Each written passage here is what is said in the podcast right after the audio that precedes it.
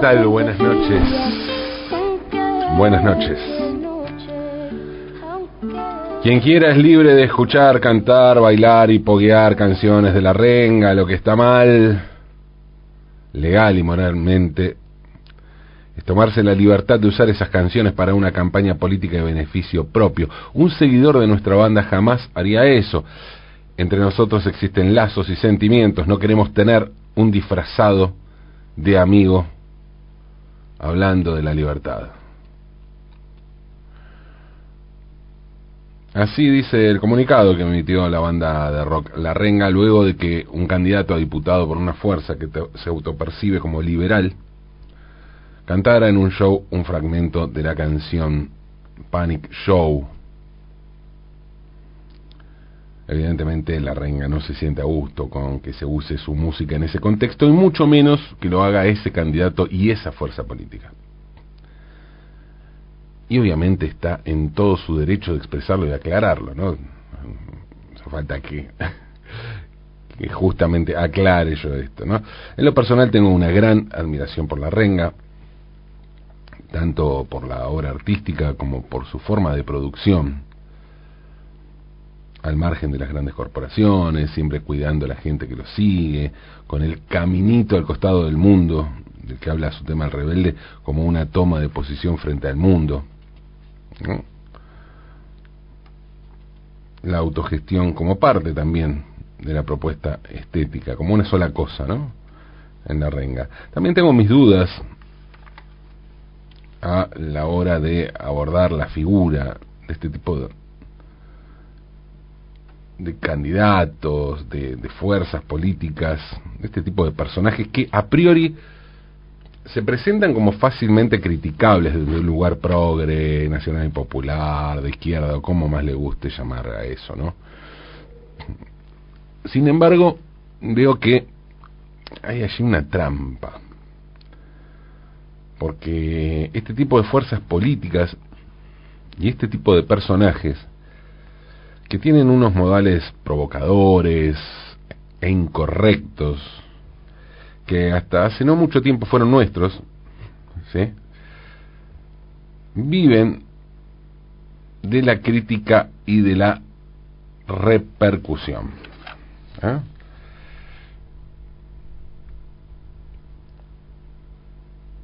¿Quieres decir que son los peor que hay? Bueno, perfecto. Para ellos lo que importa es que hables. Así que decilo, decilo. No hay problema. Eh, es más, les va a ser bien que hables. Que digas lo que sea, pero que digas. ¿Eh? Eso es lo que los legitima. Sé también que es un fenómeno que existe, que es una realidad política, que representa en una parte del, electorado que está hastiada de la política y que ve en esta gente una forma de enfrentar al, establishment. a mí también me suena ridículo pensar las cosas así, pero bueno, así están las cosas, esto existe, como les decía. De modo que se me hace difícil encontrar un equilibrio entre no negar lo que es una realidad en la política argentina, nos guste o no nos guste, y no terminar dándole mayor difusión y por ende más chances de voto a esta gente. Y quizás por eso estoy hablando ahora de eso. Ayer hicimos alguna referencia también, pero pero estoy con esta con esta duda, ¿no es cierto? Eh, y digo no terminar dándole más difusión y poniendo más chance de voto a esta gente, gente que, aclaremos, digámoslo también, de liberales, y bueno, poco y nada, ¿no? Por ahí sí en lo económico, pero en lo político condenan toda medida vinculada a las libertades individuales, que se supone es algo que debería ser central en un liberal. ¿No? tipo legalización del aborto, legalización del consumo de drogas, de la eutanasia, cosas que tienen que ver con la, con, con la libertad, con el ejercicio de la libertad individual sobre el cuerpo de las personas, por ejemplo, Y eso no, no lo contemplan. Eh, tampoco consideran central separar la iglesia del Estado, o al menos no ponen el foco de su discurso allí, ¿no? Son liberales raros, en ese sentido, sin dudas. Pero mm, no quiero hablar de liberales, no quiero hablar, ya me puse a hablar, ¿no? Me da bronca, la verdad. Eh, ni liberales raros ni no raros, prefiero hablar de música, en este caso de La Renga, una banda que como les decía me encanta, admiro mucho, pero además el comunicado de La Renga nos permite saber qué es lo que piensa la banda sobre el uso de una de sus canciones por parte de un tipo que se autopercibe liberal. El comunicado es contundente y no deja lugar a dudas. Pero ¿qué hubiera pasado si la renga no sacaba ningún comunicado? ¿Esto los hubiera transformado en cómplices? Sí, ya sé que suena ridículo pensar en estos términos, pero no tengan dudas que para alguna gente hubiera sido así. Hay quienes seguramente hubieran pensado en complicidad por no aclarar las cosas, por no sacar un comunicado. Ni hablar si trasladamos este debate a las redes sociales, ¿no? Bueno, por el momento el comunicado de la renga le dio pie al candidato que se autopercibe liberal para decir que la renga tocó en un acto de Cristina, ¿no? En tono acusatorio, eh, esto que habla si tocaran en el acto de Cristina. Algo que además es totalmente falso. ¿eh? La renga tocó en Plaza de Mayo, en un acto en el que se conmemoraban los 30 años de la democracia, 30 años de democracia. ¿eh? Fue el 10 de diciembre de 2013 cuando se cumplieron justamente tres décadas de la asunción presidencial de Raúl Alfonsín. Sí, es cierto, en ese momento la presidenta era Cristina. Pero una cosa es festejar los 30 años de democracia y otra tocar en un acto partidario. Y aclaro por las dudas, ¿eh? tampoco es que me parece mal tocar, tocar en un acto partidario. Lo que sí me parece mal es decir que tocaran en un acto partidario cuando se trató de un acto en el que se conmemoraba un aniversario de la democracia. La democracia durante un gobierno democrático, además, ¿no? Así que, después si alguien tiene más o menos simpatía por ese gobierno que está en el momento en que se cumplen tres décadas de la democracia, bueno, eso va en gusto de cada uno. Y está muy bien que así sea, ¿no? Simplemente creo que si te autopercibís liberal, es bueno que sepas que existen instituciones y que lo institucional no tiene que ver con lo partidario, son cosas distintas. Lo cierto es que la renga pudo responder. Ahora, si optaba, pudo y quiso responder, ¿no? Ahora, si optaban por no responder, los integrantes de la renga no decían nada sobre el asunto con el candidato que se autopercibe liberal. ¿Hubiera habido algún problema? ¿Cuál era el problema si no decían nada? Porque personalmente yo no veo ninguno. ¿eh? Se trata de una banda que crea una obra y esa obra puede tener distintas interpretaciones y usos. Otra cosa es usar una grabación que tiene derechos, pero hacer una versión, la verdad no le veo el problema. Es más, celebro que estemos hablando de Panic Show, un gran tema de la renga, que no es de los más conocidos de la banda por ahí. Un temazo, hermoso. Decía que no veía mal que la banda hubiera optado por el silencio, como también puede ocurrir que el músico en cuestión no tenga la posibilidad de emitir comunicado alguno sobre el uso que se hace de su obra. Y puede darse también el despropósito de que esa obra quede vinculada para siempre a un determinado hecho histórico jodido mucho más jodido que, la payasada de este candidato que se autopercibe liberal. Hablo de algo jodido, jodido. ¿Cómo le pasó al pobre Wagner? Estoy hablando de Willem Richard Wagner, que nació en Leipzig, entonces reino de Sajonia, el 22 de mayo de 1813 y que murió en Venecia, en Italia, en el Reino de Italia, el 13 de febrero de 1883.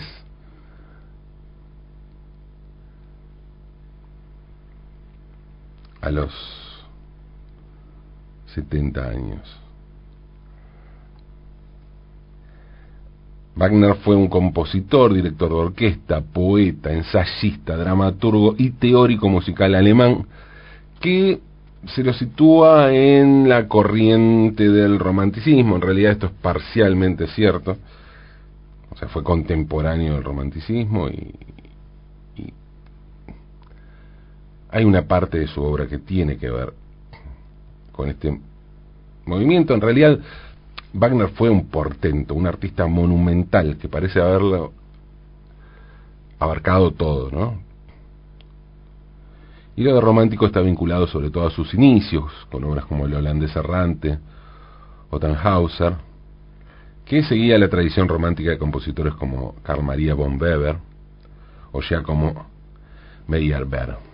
Pero pronto Wagner iba a darle una vuelta de rosca a eso. Y en realidad iba a darle vuelta a todo, ¿no? Wagner transformó el pensamiento musical de su tiempo y del que vendría también con una idea que era la de obra de arte total.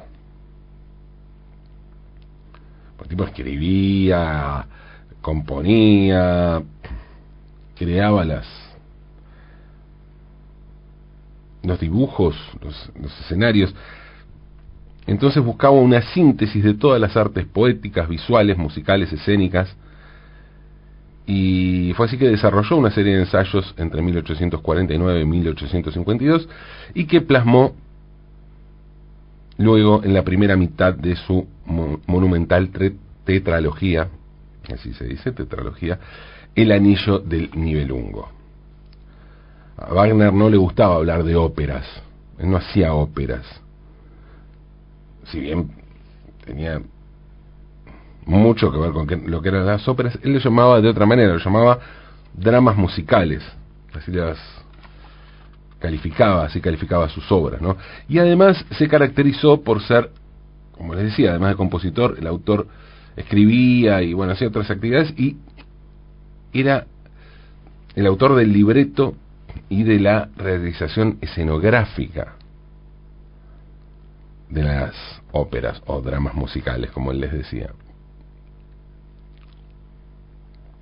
Fue el único autor de ópera que se ocupaba de todo. En general, cuando hablamos de ópera, de Verdi, de Puccini, de Mozart, de quien sea, estamos hablando del compositor de la música, pero después trabajaban con libretistas.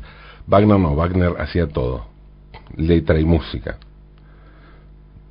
Wagner fue pionero en varios avances del lenguaje musical, además como la ampliación armónica a través de un continuo desplazamiento de los centros tonales, y esto influyó en el desarrollo de toda la música clásica o, de concierto europea de su tiempo e iba a impactar en los años posteriores.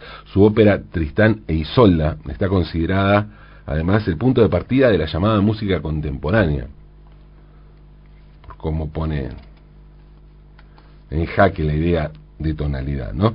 La influencia de Wagner se extendió también a la filosofía, a la literatura, las artes visuales, el teatro, y para plasmar sus propios conceptos, su, idea de, de obra, Wagner hizo construir su propio teatro, el Verspielhaus de Bayreuth, algo así se dice. Por ahí andamos. Eh, para montar allí sus obras tal como las imaginaba, con sus diseños novedosos. En este teatro se estrenó la tetralogía del Anillo y también Parsifal, sus obras más importantes, y es un, un teatro que continúa vigente y continúa difundiendo y estudiando, analizando la obra de Richard Wagner. Las ideas de Wagner sobre la dirección orquestal también fueron muy influyentes. Escribió sobre música, teatro, política, obras, un montón de obras que han sido objeto de debate las, las últimas décadas, ya desde hace un tiempo, ¿no? y especialmente por algunas de contenido antisemita, sobre todo su ensayo, El judaísmo en la música. Y hay que aclarar que Wagner era un personaje muy controversial, en que le gustaba confrontar y hacerse notar por sus provocaciones. En realidad era un tipo con ideas de avanzada y que iba a fondo para imponer esas ideas, no importa cómo. Y eso, bueno, lo hacía chocar con mucha gente en su época. Pero básicamente era un genio, un tipo que tuvo una producción enorme además, ¿no? Sin embargo, a pesar de que su producción es, es muy amplia y que, que se contradijo un montón de veces con muchas ideas, incluyendo la idea que ha trascendido de Wagner como un antisemita, bueno, justamente parece muy difícil que se le quite ese, ese mote, ese cartel, ¿no? El antisemita, más allá de su ensayo, que es un texto menor en su producción, que además luego se va a, contra, a, contradecir con otros textos posteriores en los que condenaba el antisemitismo, lo que condenó a Wagner fue el uso de Wagner es ridículo hoy pensar en cancelarlo porque es demasiado grande como para que esto ocurra. Y además, el uso de Wagner fue posterior a Wagner.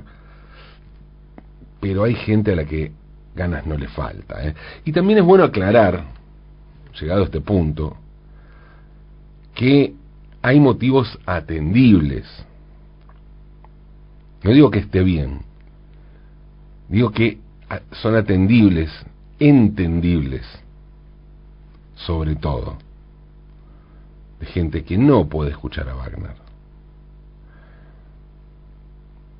Entonces digo, por esto digo que hay motivos atendibles y entendibles sobre esta ola de cancelación que pesa sobre Wagner ya desde hace un tiempo. Y tiene que ver con que el nazismo se apropió de Wagner el uso de Wagner del que hablaba tiene que ver con el uso del nazismo de Wagner, que, el nazismo hizo de Wagner. Entre el texto antisemita y un supuesto nacionalismo alemán, Hitler transformó a Wagner en el gran compositor del Tercer Reich. En realidad, Wagner abordó temas nacionales, nacionales alemanes en su obra, y por eso puede ser considerado un nacionalista. Pero al mismo tiempo, en los hechos, él condenaba el nacionalismo en términos políticos. Esto a los nazis no les importó. E hicieron que la música de Wagner formara parte de las obras que sonaban en los campos de concentración. En Auschwitz había músicos que tocaban Wagner. Y es lógico entonces que los judíos le tomaran idea a Wagner. Por eso, el 7 de julio de 2001 fue un día histórico y escandaloso en el Estado de Israel, porque ese día Daniel Barenboim dirigió una orquesta que interpretó 40 minutos de Tristán e Isolda, la primera vez que se tocó Wagner en el territorio del Estado de Israel. Obviamente hubo muchas quejas al respecto, no tanto de los asistentes, que en su mayoría celebraron y aplaudieron a rabiar, bueno, otros también abuchearon y hasta se retiraron del recinto, pero bueno, eh, estuvo dividido el asunto, ¿no? En aquel momento, luego del concierto, Barenboim dijo lo siguiente, yo no soy un misionero de Wagner, no quiero obligar a nadie a escucharlo pero pienso que también se deben respetar los derechos de quienes quieren oírlo. Y agregó lo siguiente. No interpretar a Wagner supone una victoria póstuma de Hitler. La idea de Barenboim era que había que separarlos tantos, ¿no? Y si bien reconocía que Wagner había sido un antisemita asqueroso, así lo definió, también era uno de los músicos más importantes de la historia y que sus ideas no podían privarlos de su arte. Wagner estaba allí, la obra de Wagner estaba allí para disfrutarla. Una década después, otra orquesta israelí volvió a interpretar a Wagner dando por concluida, de alguna manera, la veda sobre el compositor alemán, aunque bueno, el debate continúa, ¿no? O sea, sea sobre Wagner o sobre la renga, ¿no? Y salvando esto, en este caso las distancias abismales de todo tipo, ¿no? Nadie está intentando aquí comparar al Tercer Reich ni a Hitler con este candidato que se autopercibe liberal. Pero sí es bueno recordar que, más allá de lo que diga el artista, más allá de que exista o no un comunicado, que en este caso, insisto, existe y está buenísimo, lo importante es que ningún energúmeno nos quite el derecho y el placer de escuchar la música que nos gusta. Ya lo dijo Daniel Barenboim. Repito, no interpretar a Wagner significa una victoria póstuma de Hitler. Y acá, y acá lo único que importa es que triunfe la música, la más maravillosa música. Escuchemos, aunque es de noche.